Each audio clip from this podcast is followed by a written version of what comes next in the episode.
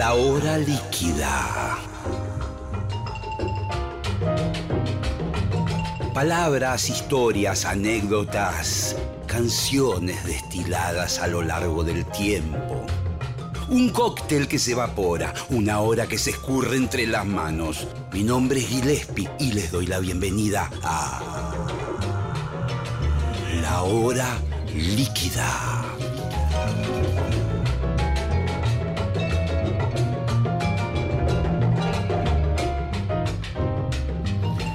Buenas noches, ¿cómo están? 2002 aquí en Radio Nacional, en la Nacional Rock. Estamos ajustando aquí algunos detalles. Ya tengo a mi invitado especial, relajado en su casa, tranquilo, en un ámbito donde está protegido. Hasta te diría fumando un puchito. Es Rolly Serrano. Buenas noches, Rolly. ¿Cómo estás? ¿Cómo te va, Luis? ¿Cómo estás vos? Bueno, primero la sorpresa de la palabra Luis. Es genial esto. Te voy a decir una cosa, no soy, no soy Novarecio. No soy Novaresi, no soy Novaresi. Lo que pasa que recién me levanto de dormir la siesta y lo primero que leo ahí es Luis. Dije, upa, menos mal que no me, salí, me saludé a mí mismo. Rory, ¿cómo te va? Che, ¿Cómo anda, señor Gillespie? ¿Cómo está usted? Bien, bien, querido. Y, y, el otro día tuvimos una charla y me quedé con muchas ganas de, de conversar más tranquilamente. Eh, hemos tenido una charla en otro horario, con otro vértigo, y ahora estamos en la nocturnidad, en la oblicuidad de la noche, ¿no? Y... Seguramente es la hora donde se dicen más verdades, ¿no? Sí, es el horario, el horario que más me gusta a mí, el que, el que siempre he trabajado y, y, que tiene como el mood, los norteamericanos, viste, con, la, con el tema del jazz, eh, dicen esto tiene mi mood, o como sería como la, la, atmósfera que a mí me gusta. No, no, claro. La nocturnidad. Y por lo general también los artistas, es como que somos más nocturnos, digamos. Sí, ¿no? sí, sí. En general, es como que la noche no nos protege de algo no sé de qué será, pero místicamente pareciera ser que la noche nos da, eh, nos oculta de algo y nos permite ese algo que no sabemos qué es. Sí, vos sabés que, no sé si te ha pasado a vos, pero yo hoy por hoy quizás no, pero casi toda mi vida me he sentido muy cómodo a la noche, incluso andando por la ciudad, más que durante el día. Y, eso, y viste que la gente dice, no, a la noche están los chorros, está la, inseguridad, están todos los problemas. Yo a la noche me siento más, más seguro que, de día. Es, yo sé que me pasa lo mismo a veces, sobre, sobre todo cuando vuelvo tarde de trabajar, por ahí filmás a la noche y volvés dos, tres de la mañana. Sí. Y estoy hablando de trabajar, no, no estoy hablando de, de salir de juerga, porque ya no estamos para esas cosas. Eh, hay, un, y volver a mi casa, yo vivo en La Boca y por lo general siempre me toca agarrar San Juan o Belgrano para el Bajo. Sí.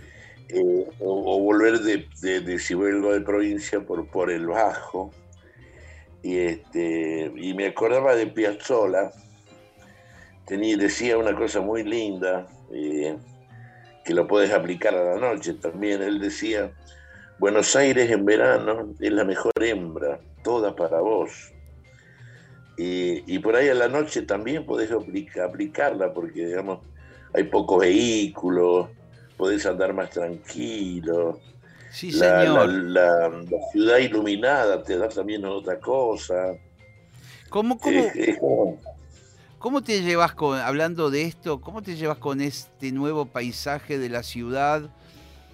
donde está todo cerrado, digamos, eh, aquellos bolichitos, eh, bodegones donde uno podía parar a comerse una milanesa, eh, las librerías de, de, la Avenida Corrientes, los kioscos. ¿Cómo te llevas con este, con esta nueva eh, cosa de la pandemia? Eh, es como, es una pérdida bastante grande. Hola. Sí, yo te escucho, lo, te escucho. Lo que perdí es tu imagen, porque no sé si apagaste la cámara. Ahí estás. Sí. A ver, no sé qué hice. Habías vuelto momentáneamente. Rolly, eh, Rolly, no te pierdas, Rolly, Rolly, Rolly, te necesito. No te vayas, Rolly, por favor, Rolly, Rolly, Rolly, vuelve. algo, algo, mal hice, voy a volver a conectarme, discúlpame, Vuelve, a casa, Rolly, vuelve a casa. Algo hizo. La tecnología es muy cruel. Ahí está todavía. Pero no, yo no te veo, no, no, no estoy. Porque tenés que mirar, escúchame, por ahí abajo hay unos iconos. Uno de ellos tiene el dibujito de una cámara. Yo te eh, no soy muy bueno con la tecnología, pero esto lo sé. Hay una cámara, debe tener una línea roja que está anulada. Lo, lo apretás y volvés a estar conmigo. Igual yo te escucho, ¿eh? Sí, me siento, me siento tan inútil. Ahí estás. Listo. Vamos todavía. Escúchame. ¿no? Me, siento, tan inútil con estas cosas que me, da mucha gracia. Escucha, no toques más nada, ¿eh? No, ya está, mira, me puse las manos atrás. Eh, perder la noche de Buenos Aires creo que es perder Buenos Aires, de alguna manera, porque Buenos Aires es una ciudad, es la ciudad nocturna, digamos. Era la ciudad maravillosa donde Caminabas por la calle corriente a las 5 o 6 de la mañana, las librerías abiertas, las disquerías abiertas, los bares, eh, donde podías, eh, de alguna manera, vos decís, poderte comer una milanesita a cualquier hora, siempre había un lugar dispuesto. Eh, creo que tenía esa magia Buenos Aires, ¿no? Magia que en muchas ciudades del mundo no existen. Por ejemplo, Buenos Aires una, creo que es la meca del arte. Sí, estoy de acuerdo con vos. no, es, en todos lados hay un concierto de algo, unos actores trabajando. Eh, no, no, ni en Nueva York ni en Inglaterra, que son ciudades artísticamente muy fuertes. Yo lo he visto, no, no, no lo vi. No lo vi como, como ver acá, como está. bueno, eso se perdió, no está más. No está más, ¿no? Hay una frialdad sepulcral en el tiempo que nos toca vivir, este dramatismo y, esa cosa de, no poder ni siquiera sacarte el barbijo. Esto es natural, van a pasar varios meses que estemos así, pero esa costumbre que por ahí teníamos los bohemios de, de juntarnos y ir a... Yo recuerdo épocas de, por ejemplo, ir a Lalo, habrá sido, creo que te vi en Lalo en algún momento. Sí, me he eh, en el primer Lalo, el que, el que estaba por ahí por cerca del, Teatro San Martín, a la vuelta. Claro, en Rodríguez Peña. Sí, señor, que después se mudaron los muchachos, tuvieron que reconstruirse. Eh, y ahí y era ir a la una de la mañana, era encontrarse con Luis Salinas, con actores, con periodistas, estaban todos ahí en distintas mesas y después nos juntábamos todos.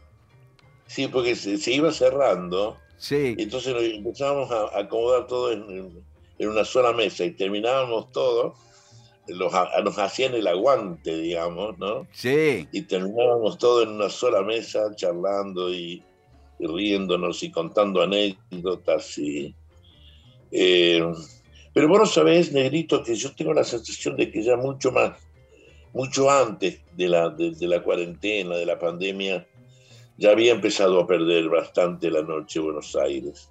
Sí, yo también lo eh, sentí, ¿eh? ¿eh? Yo me acuerdo que cuando yo vine en el año 80, eran las 4 o 5 de la mañana y había mucha gente moviéndose, y, ahora era las 12 de la noche, ya estaban limpiándola y mucha gente quedaban solamente los, los más, digamos, la gente más, más, ¿cómo te diría?, desposeída, ya haciendo su última limpieza, recorrido de limpieza, a ver si ligaban algo. Y, este, y hasta peligrosa inclusive, por si había algún descolgado ahí, porque todo se disaminó, ¿no? Es como que se fueron, se fueron para Palermo, se fueron para allá, se abrió aquel lugar, se abrió aquel lugar, y Corriente en sí, lo, que era la mística Corriente, ya empezó a desaparecer en ese sentido. Tienes razón. Tenés razón. Y, digamos, yo lo, comentaba en relación a lo que vos decías, ese plus que nosotros, vos decías Nueva York, eh, Londres, es ese regalo de las dos o tres horas después de la función, hablando con colegas y, cagándote de risa también en un punto. Eh, valía oro, eso era como un ensayo, como una clase abierta, como... Ese era un plus que siempre nosotros tuvimos. Lo dijiste muy bien, Nerito, ¿eh? la, clase abierta era un ensayo, porque era el intercambio, eh, eh, era el intercambio de ideas, el intercambio de, sueños, donde ahí se producía el hecho cultural. Porque por ahí una de esas vos te contabas con Luis Salina, este, y decías, che, escuchame una cosa, y hablabas un poco de esto, y hablabas un poco de... ¿Por qué no probamos de hacer una cosa y hacer? Es, es es la cultura, digamos, eh, ese es el, proceso de crecimiento de cultural. Cuando los artistas no, no pertenecen al, hecho de la farándula, sino se transforman verdaderamente en estos duendes de, la cultura, en estos duendes que solamente sueñan con crear y con hacer cosas, y ves al otro no como una competencia, sino como un maestro que en realidad en algún momento algo te va a enseñar. Sí, sí. Bueno, a mí siempre me, agarra esa situación con cuando existen esas sobremesas y empiezan las anécdotas, que a veces son graciosas, van por el lado de, la risa y otras veces van por el lado de contar aspectos de personajes que, que, uno los tiene idolatrados y que de repente alguno laburó con ellos y te cuenta el otro costado o eh, esa parte para mí eh, fue mi conservatorio, ¿viste? sí, claro. Eh, yo aprendí a tocar más ahí que, estudiando. claro, claro. Viste, yo, por ejemplo, veía que, vos elegiste, por ejemplo, a Rubén Juárez en las músicas que elegiste. Y, he pasado noches con Rubén Juárez, con Salinas y con gente como Hugo Varela, donde era todo aprendizaje. Es, una, academia, ¿no? Es esa, academia. Yo me acuerdo, bueno, Rubén, Rubén, yo también tuve el honor de, conocerlo mucho. Eh, y me contaba, de, por ahí te encontrabas con otros que por ahí no conocías mucho y te contaban de, de épocas anteriores, ¿no? Y decía, bueno, una vez estaba, me acuerdo, Pichuco con, con y tal cosa y tal otra. Mamá. Y vos te quedabas, te quedabas, imaginabas así, ¿no? Diciendo, wow, estas bestias, claro, era como nosotros ahora, de alguna manera. Yo no me quiero comparar con ninguno de estos genios, pero siento que soy parte de, de un algo, ¿no? Me sumo a un algo y, ese algo es lo que dentro de poco se va a contar como historia, como, como ¿no? que alguno más joven, más noble, ah, dirá, uy, una vez me encontré, estuve con, con fulano y sultano, y estaba Gillespie, y estaba este, y estaba el otro. Sí, pero se, por Dios. a ver, me permito abrir un espacio de con vos a ver si podemos transitar un camino de pensamiento en relación a esto. Eh, yo no sé si quedan las nuevas generaciones siguen manteniendo ese respeto que yo sentía por yo iba a, a jazz pop a los lugares donde tocaban los viejos maestros y yo tenía un respeto total por ellos digamos, no, no hablaba nada, lo único que hacía era escuchar de los que saben. Eh, y yo, vos recién mencionabas, viste que por ahí van pasando las generaciones y ahora nos toca ser nosotros los que contamos las anécdotas y todo. Pero yo no sé si los jóvenes nos, nos dan bola. A veces, a, veces hasta te quieren enseñar cómo vos tenés que hacer tu oficio. Eh, no sé qué ha pasado en el mundo con, con el tema del narcisismo, del ego y todo eso. supongo que tendrá que ver también con esta modernidad de los medios, donde te acerca todo más rápido y te aleja todo más rápido. Con la misma facilidad con que te lo acerca, también te lo distancia. Eh, supongo que también nosotros éramos una época donde de alguna manera podías digerir las cosas porque tenías el tiempo real de digerir algo. Hoy, hoy los, jóvenes, no, no, yo no sé cómo es su nueva manera de digerir las cosas, porque creo que están masticando constantemente y nunca pueden llegar ni siquiera a tragar. ¿no?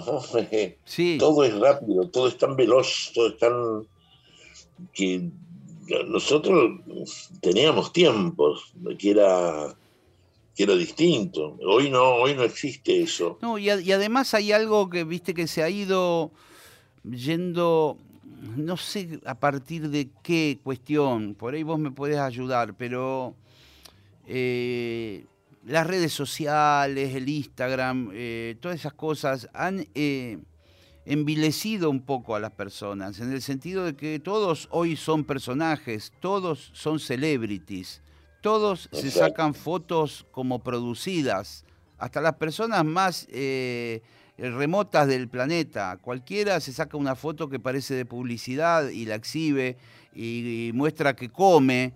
O, si se compró un auto o la ropa que como si todo al resto a todo el mundo le importara eh, es como que se ha eh, democratizado la, celebridad. Son todos celebridades, ¿viste? Eh, de alguna manera. Y por ahí en la época que estamos hablando nosotros, medio románticamente, estaba claro. Yo, yo, me sentaba a hablar con Fat Fernández, trompetista, y yo le decía, maestro, el grosso es usted.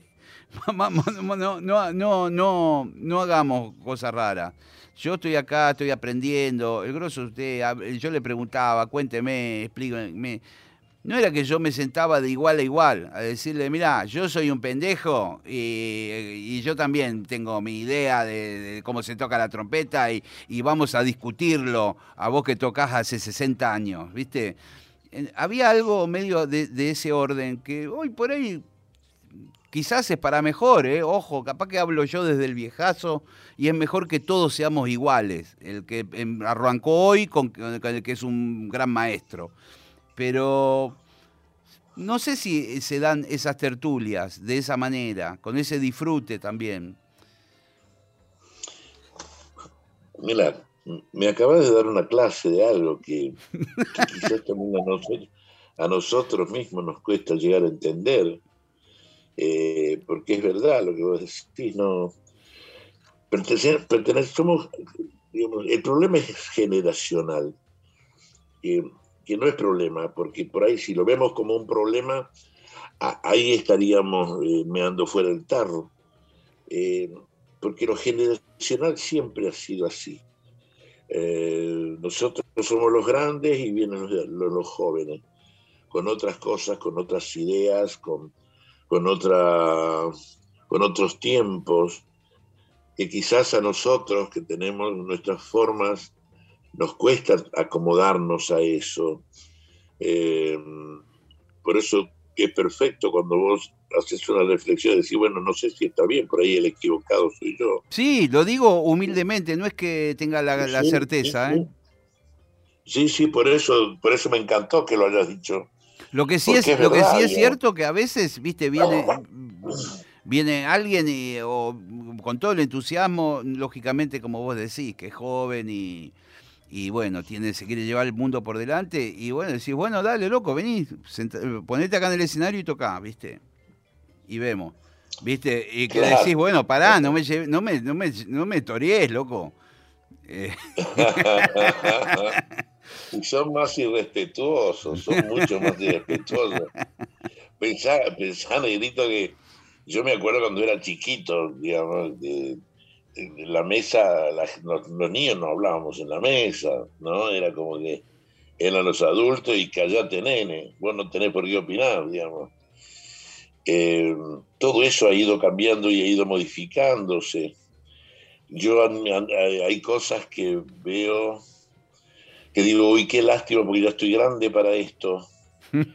y hay otras cosas que digo, qué lástima porque se han perdido muchas cosas que quizás eh, uno las ve como las ve como más que tenga que ver con por ejemplo, perdón, me estoy trabando, digo, por ejemplo, el respeto al, al, mayor. Claro. El respeto al mayor tenía que ver fundamentalmente con la base de que había más respeto. Y de ahí venía respeto al mayor y respeto al... Es más, si yo consideraba que tenía una idea mejor que el mayor, ah, en, nuestras épocas muchas veces no la, no la cercenaban porque no, no podíamos nosotros ah, este, contradecir al mayor. Hoy, hoy, hoy te contradicen a los cinco minutos, te contradicen, y vos muchas veces decís, la puta que lo parió tiene razón, tiene razón, ¿no? Sí, sí. No es en general, no es en general. No en general, seguramente. Claro, claro. Pero hay a veces algunas pequeñas ganancias, diría una pequeña ganancia de la grande pérdida. ¿No? Sí, sí, entiendo.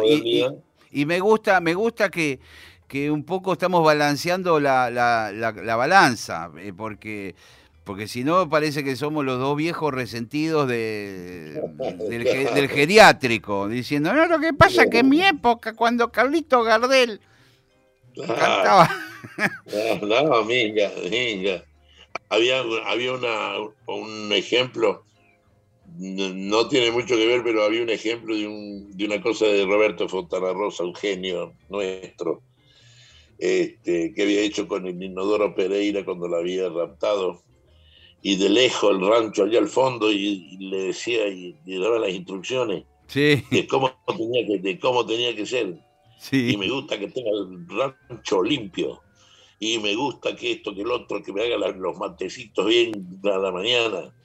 Y al, al, mendieta me lo regaré de vez en cuando cuando se porta mal. Y de pronto sale de, allá, de, de, lejos se ve una cosita que sale y es una olla que viene volando. ¡Pah! Le pega en la cabeza.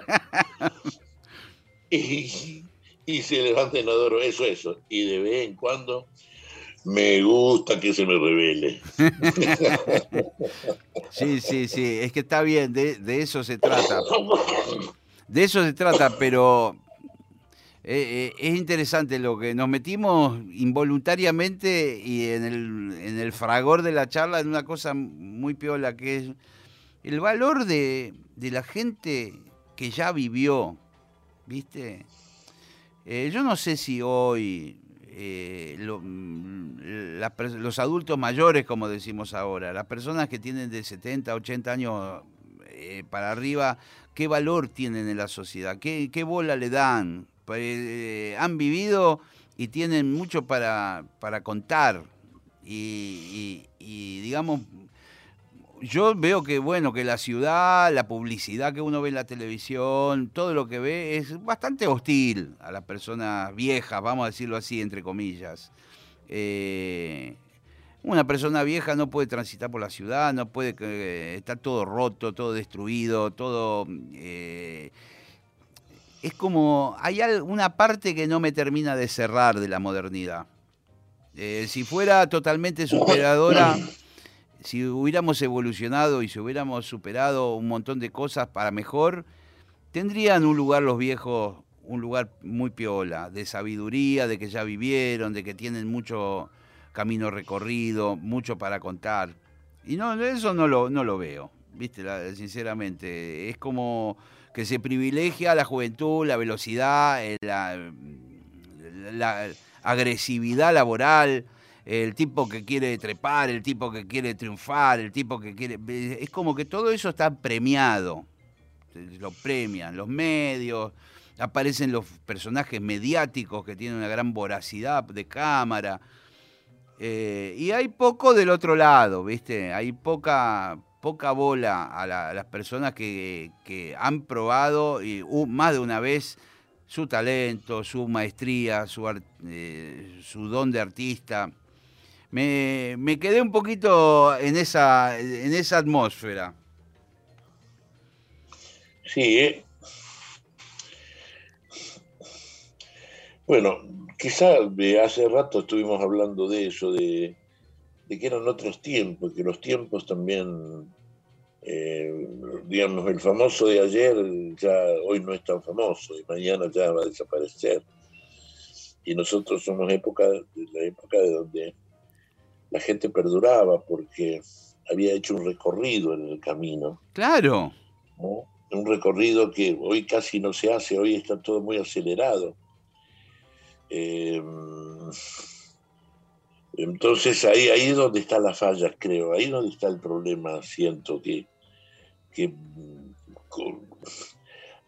va, a aparecer muy poca gente que haga un, proceso lógico de, crecimiento que lo da, que, te, que, te permite crecer con madurez, con una buena base. Eh, eso es lo que creo que hemos perdido, eh, y, tengo mucho miedo también, yo como vos, en equivocarme y, sentir que, soy un viejo choto que no, que no quiero evolucionar.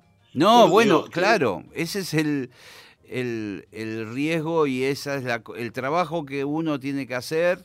En el caso mío, bueno, yo tengo hijos jóvenes eh, y que trato de acompañar en todas sus cosas, sus gustos, sus novedades, me muestran artistas, músicas actuales y le, y le pongo un poco de onda. Un poco de onda le pongo. ¿Viste? Sí, sí, porque yo soy una persona sensible. Entonces eh, debe ser por ahí que aparece la poca de onda. Pero es verdad, ¿Sabes las veces que yo eh, eh, tengo que frenar porque siento que es un paso atrás? El cállate, ¿qué sabes vos? ¿No? Bueno, a veces, a veces hay que decirlo. Escuchame, si viene, viene un pibe de que, que, hace dos días que está actuando y te viene y te dice cómo tenés que hacer una escena o cómo tenés que hacer un personaje o algo, eh, tenés derecho también a decirle, y con toda simpatía, tampoco que se sienta ofendido y que escriba una carta en Facebook al otro día diciendo que, viste, con toda la mejor onda, pero también los americanos dicen el know-how, ¿viste? Cuando hay alguien que sabe hacer un laburo, porque tuvo 40 años o 50 haciéndolo, eso es un, eso es un capital que uno tiene, mal o bien, es el know-how, es saber hacerlo. Eh, claro. Eh, te propongo, después vamos a ir para otro lado, en la charla. Cuando quiero, me encanta. Vamos a hacer, vamos a poner el tema de Rubén Juárez y que tanto hablamos de Rubén hoy y de ese teatrito hermoso, lugar bolichito para tocar que tenía por ahí por Palermo Viejo, eh, que también fue cuna de muchas tertulias nocturnas. Eh, tenemos una versión en vivo. Ajá. Ah, que, aparte el loco pelaba más en vivo que en el estudio. Sí, sí, pero totalmente, totalmente. Era una bestia. Y si querés, tenés dos o tres minutos para tomar aire, ir al baño, hacer lo que quieras, ponemos la música y volvemos, Rolly. Dale, papucho, estoy escuchando. Dale, dale, vamos. Desencuentro.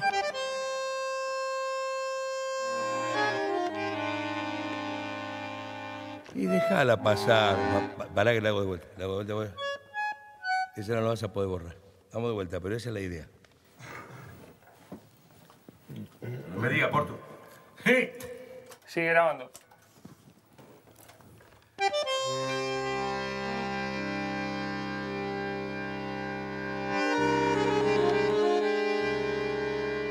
¿Qué hace, flaco? Bueno, déjala pasar, loco.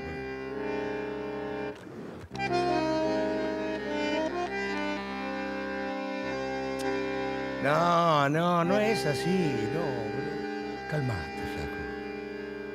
Yo te entiendo. Estás desorientado.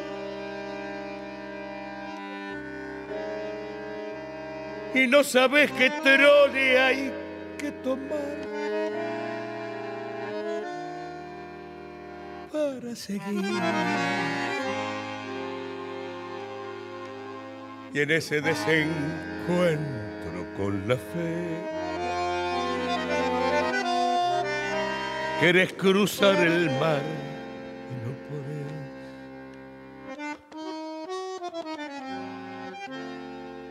La araña que salvaste te picó, ¿qué vas a hacer? Y el hombre que ayudaste te hizo mal, dale que va y todo el carnaval gritando pisoteó la mano fraternal que Dios te dio. Que desencuentro.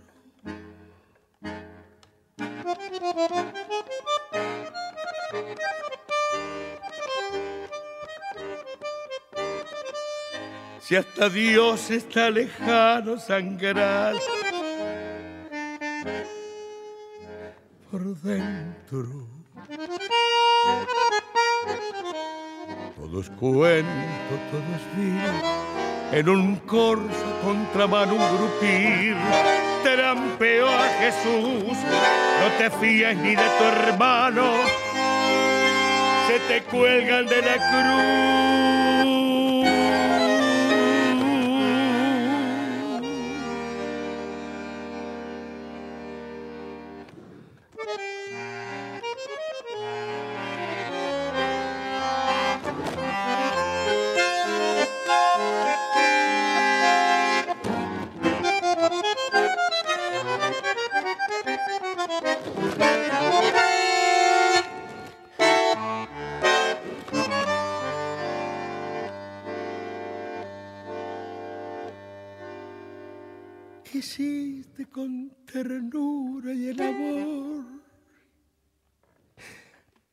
De atrás hasta el riñón. Se rieron de tu abrazo y ahí nomás te hundieron con rencor todo el árbol. Amargo desencuentro porque ves que es al revés. Creíste en la honradez y en la moral que tú pides. Por eso en tu total fracaso de vivir, ni el tiro del final te va a salir. Por eso en tu total fracaso de vivir,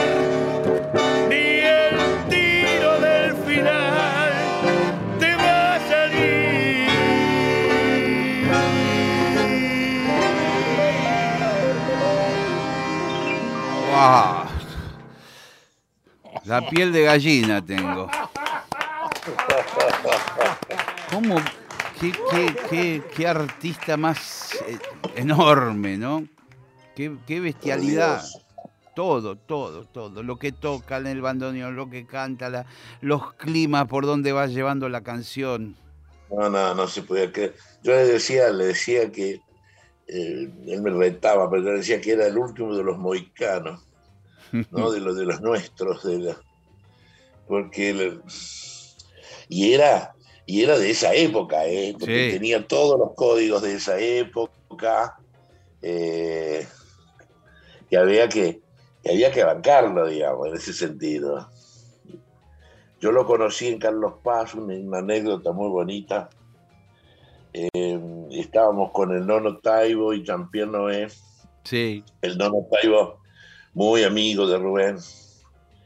Un día me dice, me dice Rubén que íbamos a pasar la Nochebuena y me dice, después pasate por la casa de Rubén que te quiere conocer. Bueno, paso la Nochebuena con mis amigos, mis compañeros y me voy a lo de Rubén a la una de la mañana. Llego,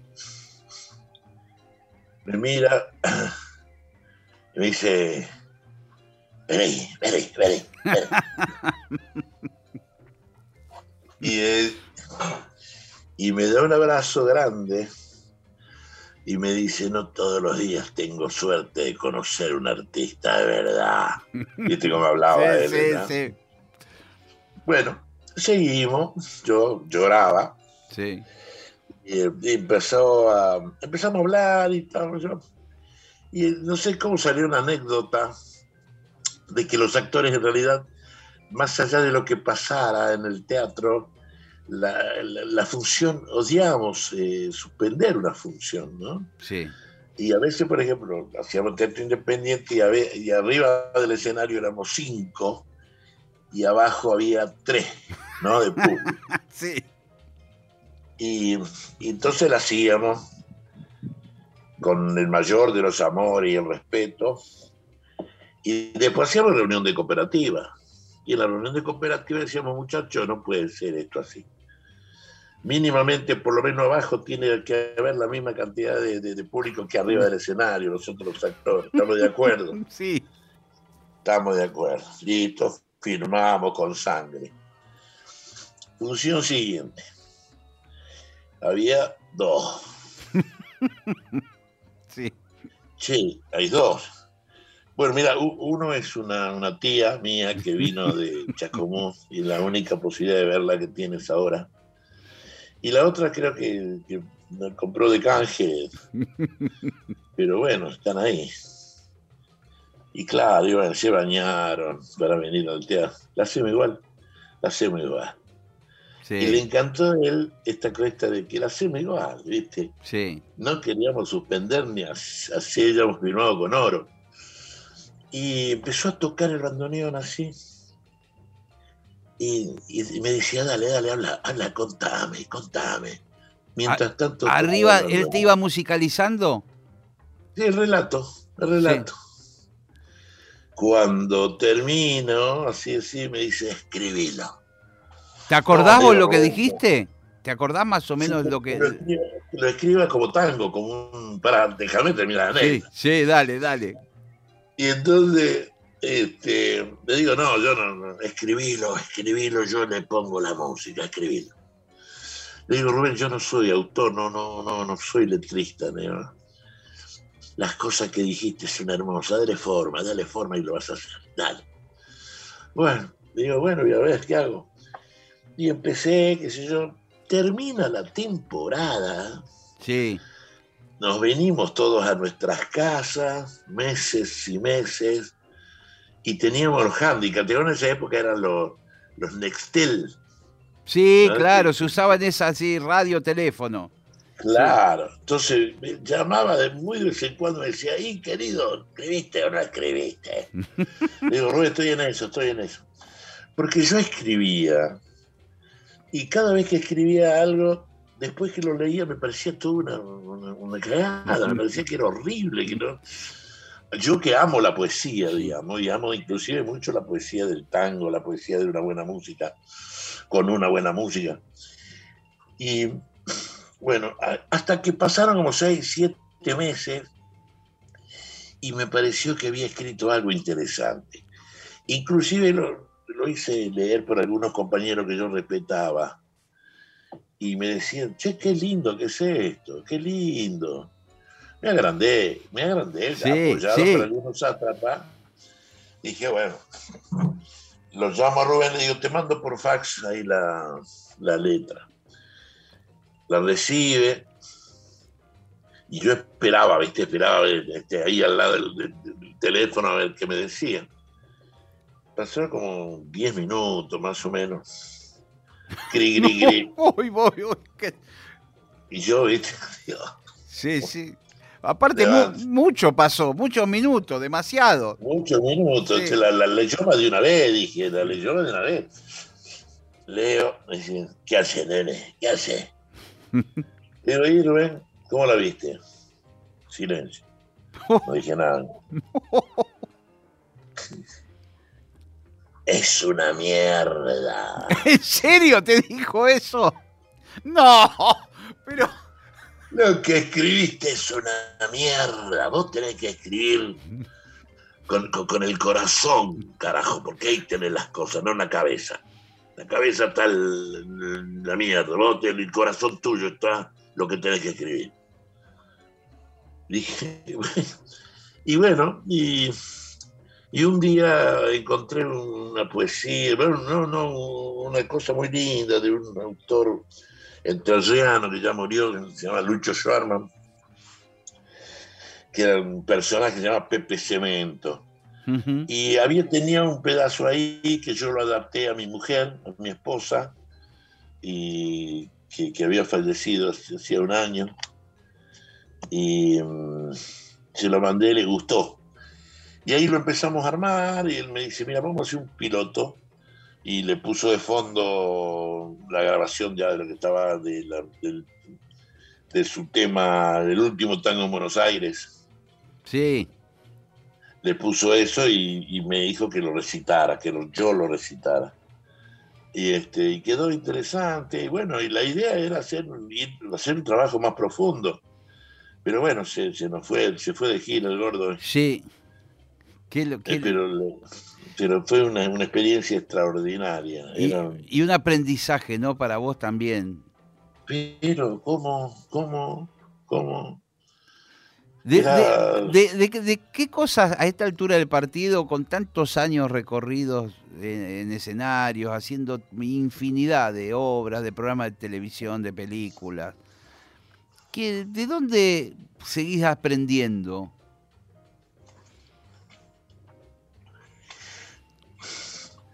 Yo, yo, yo este, me estoy me castigo porque yo odié la escuela, todo. Yo, digamos, a mí cuando yo era niño me, echaron como de cinco escuelas. me echaron del colegio naval, del, colegio militar. Se puede imaginar, porque en el colegio militar. Pero, pero ¿por qué? ¿Por problema de conducta? Absolutamente. Claro, no era porque no te daba la cabeza, era porque estaba hacia lío. Hacía lío, y diga la lección, y no la sé. ¿Cómo no la sé? No la sé, no estudié. ¿Y cómo no me estudiar usted? ¿Quién se usted qué mierda? Y pues ya, nomás ya le quería pelear. Yo, era tremendo, era. me echaban en todos lados. Entonces fui un autodidacta toda mi vida, ¿no? Mis libros de, de, comienzo no fueron Emilio Salgari, hmm. fueron el Tony, D'Artagnan. Revistas. Las revistas. Yo era un historietómano mortal. Y, y un día empecé a, quise terminar el secundario y empecé a estudiar en una escuela nocturna en, Córdoba. Ya había terminado el servicio militar y empecé a estudiar en la escuela nocturna. Y descubrí algo que era maravilloso, que era escuchar, que ya lo venía, ya lo venía trayendo. Esto de escuchar, ¿no? Sí. No, yo escucho, y después le pongo flores, lo, retoco un poquito y lo devuelvo. Esa capacidad empecé a recrear y eso me generó una especie de ejercicio, que es el de escuchar, que es el ejercicio, es, creo que es la acción más hermosa, porque esa es la acción que te permite crecer, escuchar, escuchar al otro. Yo, por ejemplo, hoy en día eh, digo que mis mejores maestros, después grandes maestros que tuve, tuve la suerte de tener grandes maestros, mis mejores maestros son mis compañeros. Y no solo los que están ya consagrados, sino los nuevos, los nobles, los, los, vienen, te miran como diciendo, maestro, digo, no, no, maestro, no, vamos, vamos y vamos, vamos y vamos porque si, me respetas, no vas, a, no vas a poder crecer, vos tenés que no faltarme el respeto, pero tratar de, poner, de ponerte a mi altura, sos igual que yo, yo soy igual que vos. Y ahí es donde está el proceso de aprendizaje cotidiano. Siento, por lo menos para mí, yo no estudio la letra, por ejemplo. Ya mis compañeros ya me, ¿Cómo? conocen. Yo, ¿Cómo? Y yo, yo agarro, por ejemplo, una escena que tenga que hacerla. Sí analizo la escena, la analizo. Sí. Veo de dónde viene, dónde va, qué pasa adentro, que en la subescena siempre hay un, subtexto, Siempre hay algo así, pero yo no lo estudio porque yo no sé cómo me lo va a decir mi compañero. Va a decir su, su desde Claro. qué lugar va a decir sus textos. ¿Me Claro, entendés? Si vos, si vos lo estudiás de es memoria, que vos estés zapando con un... ¿Qué? no, que claro, que si vos lo estudiás de memoria, ¿Cómo? si vos lo estudiás de memoria y el otro te da otro pie, ya te mató.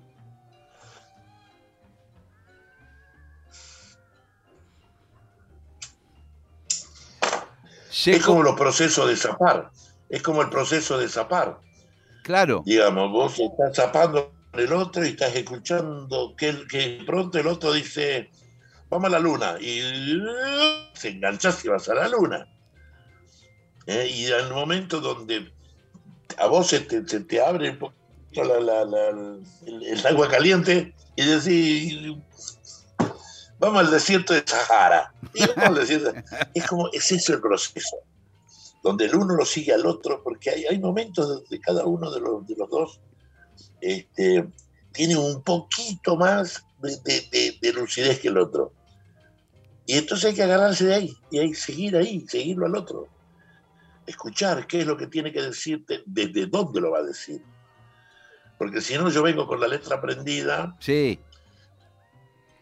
¡Ay! es un embole, porque no le voy a permitir al otro crecer tampoco. ¿Vos das clases de teatro? No, no, no, porque mm, es una responsabilidad muy grande dar clase. Y yo todavía eh, tengo la suerte de trabajar muchísimo. Hago televisión, hago cine, estoy haciendo teatro. Radio también hago, me gusta, amo la radio. Sí, sos, sos radial total. Vos sos. Sí, sí, sí, me encanta, me encanta.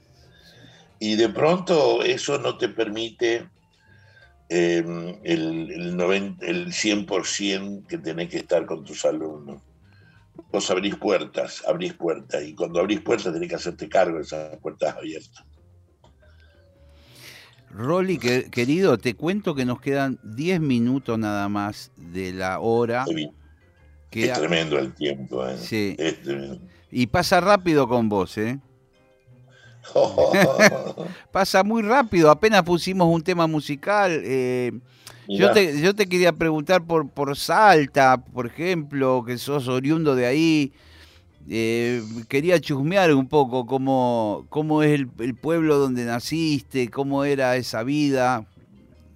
No sé si tenemos tiempo de, de- de hacerlo, pero Yo, contá- yo contá- nací en un pueblito, en un pueblito muy chiquitito. Papá era jefe de correo relevante. sí. Entonces estaba dos años en un pueblo, tres años en otro pueblo y así. Y desde que yo vivía hasta los siete años con mi viejo. Y recorrí un par de pueblos con él. Este, pero el pueblito donde yo nací está yendo a Cafayate, eh, que se llama Guachipas. sí, Era un pueblito de 200 habitantes en esa época, ahora ya está mucho más grande, mucho más. Y es muy loco eh, pensar que de- de- desde ese lugar, eh, estar acá laburando en Buenos Aires, eh, es muy fuerte, un proceso muy fuerte. Muy fuerte. Me gustaría ver si me lo puedes contar un poco cómo, cómo eh, eh, empezás a, a moverte vos ahí y ya te gustaba la actuación, te venís a Buenos Aires de casualidad, ¿cómo fue? No, todo empezó en Córdoba. Yo obviamente tenía esta cosa de la facilidad, que viste lo que hablamos. Sí, un autodidacta con mucha facilidad para hacer cualquier cosa. Yo, vos me das, yo no soy músico, no sé música, pero vos me das, si me prestás tu trompeta sí, yo, Sí. yo creo que tocás. Y me decís, mira, esto se hace así, Sí, y al otro día yo te Sí. estoy sacando un par de melodías. No sé por qué, tengo esa facilidad. Pero eso también me hacía que me aburriera rápido de todo. Entonces este, era una persona muy inconstante, no tenía un lugar de pertenencia, empecé a vivir solo en la calle, obviamente a los 13 años, y eso también te da una especie de, de distanciamiento. Y un día en Córdoba, después de hacer el servicio militar, yo cantaba en una peña, este, en la peña de un grupo que se llamaba Cantoral. sí, claro. Bueno, yo cantaba, hacía- mi, mi numerito, el saltenito, que venía y cantaba un par de zambas y hacía humor. y este, lo emulaba mucho a la Andricina, yo lo amaba mucho a la Andricina. Y, este, y había un grupo de actores que fueron a festejar un cumpleaños porque habían hecho una obra de teatro ahí en Carlos Paz, no era temporada, y después fueron a festejar el cumpleaños. Hicieron un quilombo toda la noche, son de esos tipos que no te dejan cantar, no te dejan hacer nada, se ríen, hablan Bulliciosos, sí. Tienes que tratar de... ¿Y, ¿y cómo conclusión, termino de, hacer lo mío, me aplauden y me invitan a la mesa. Y, y eran actores todos, y yo empecé a verlos y hablar, cómo hablaban, desde dónde, cómo se relacionaban, y dije, este es el mundo que a mí me gustaría pertenecer. A este, a este grupo de personas, a este tipo de gente quiero pertenecer. ¿Qué hacen? ¿Teatro? Y bueno, vamos a hacer teatro. Y ahí ya empecé, empecé a estudiar y bueno, ya, ya le cagué la vida a todos los actores.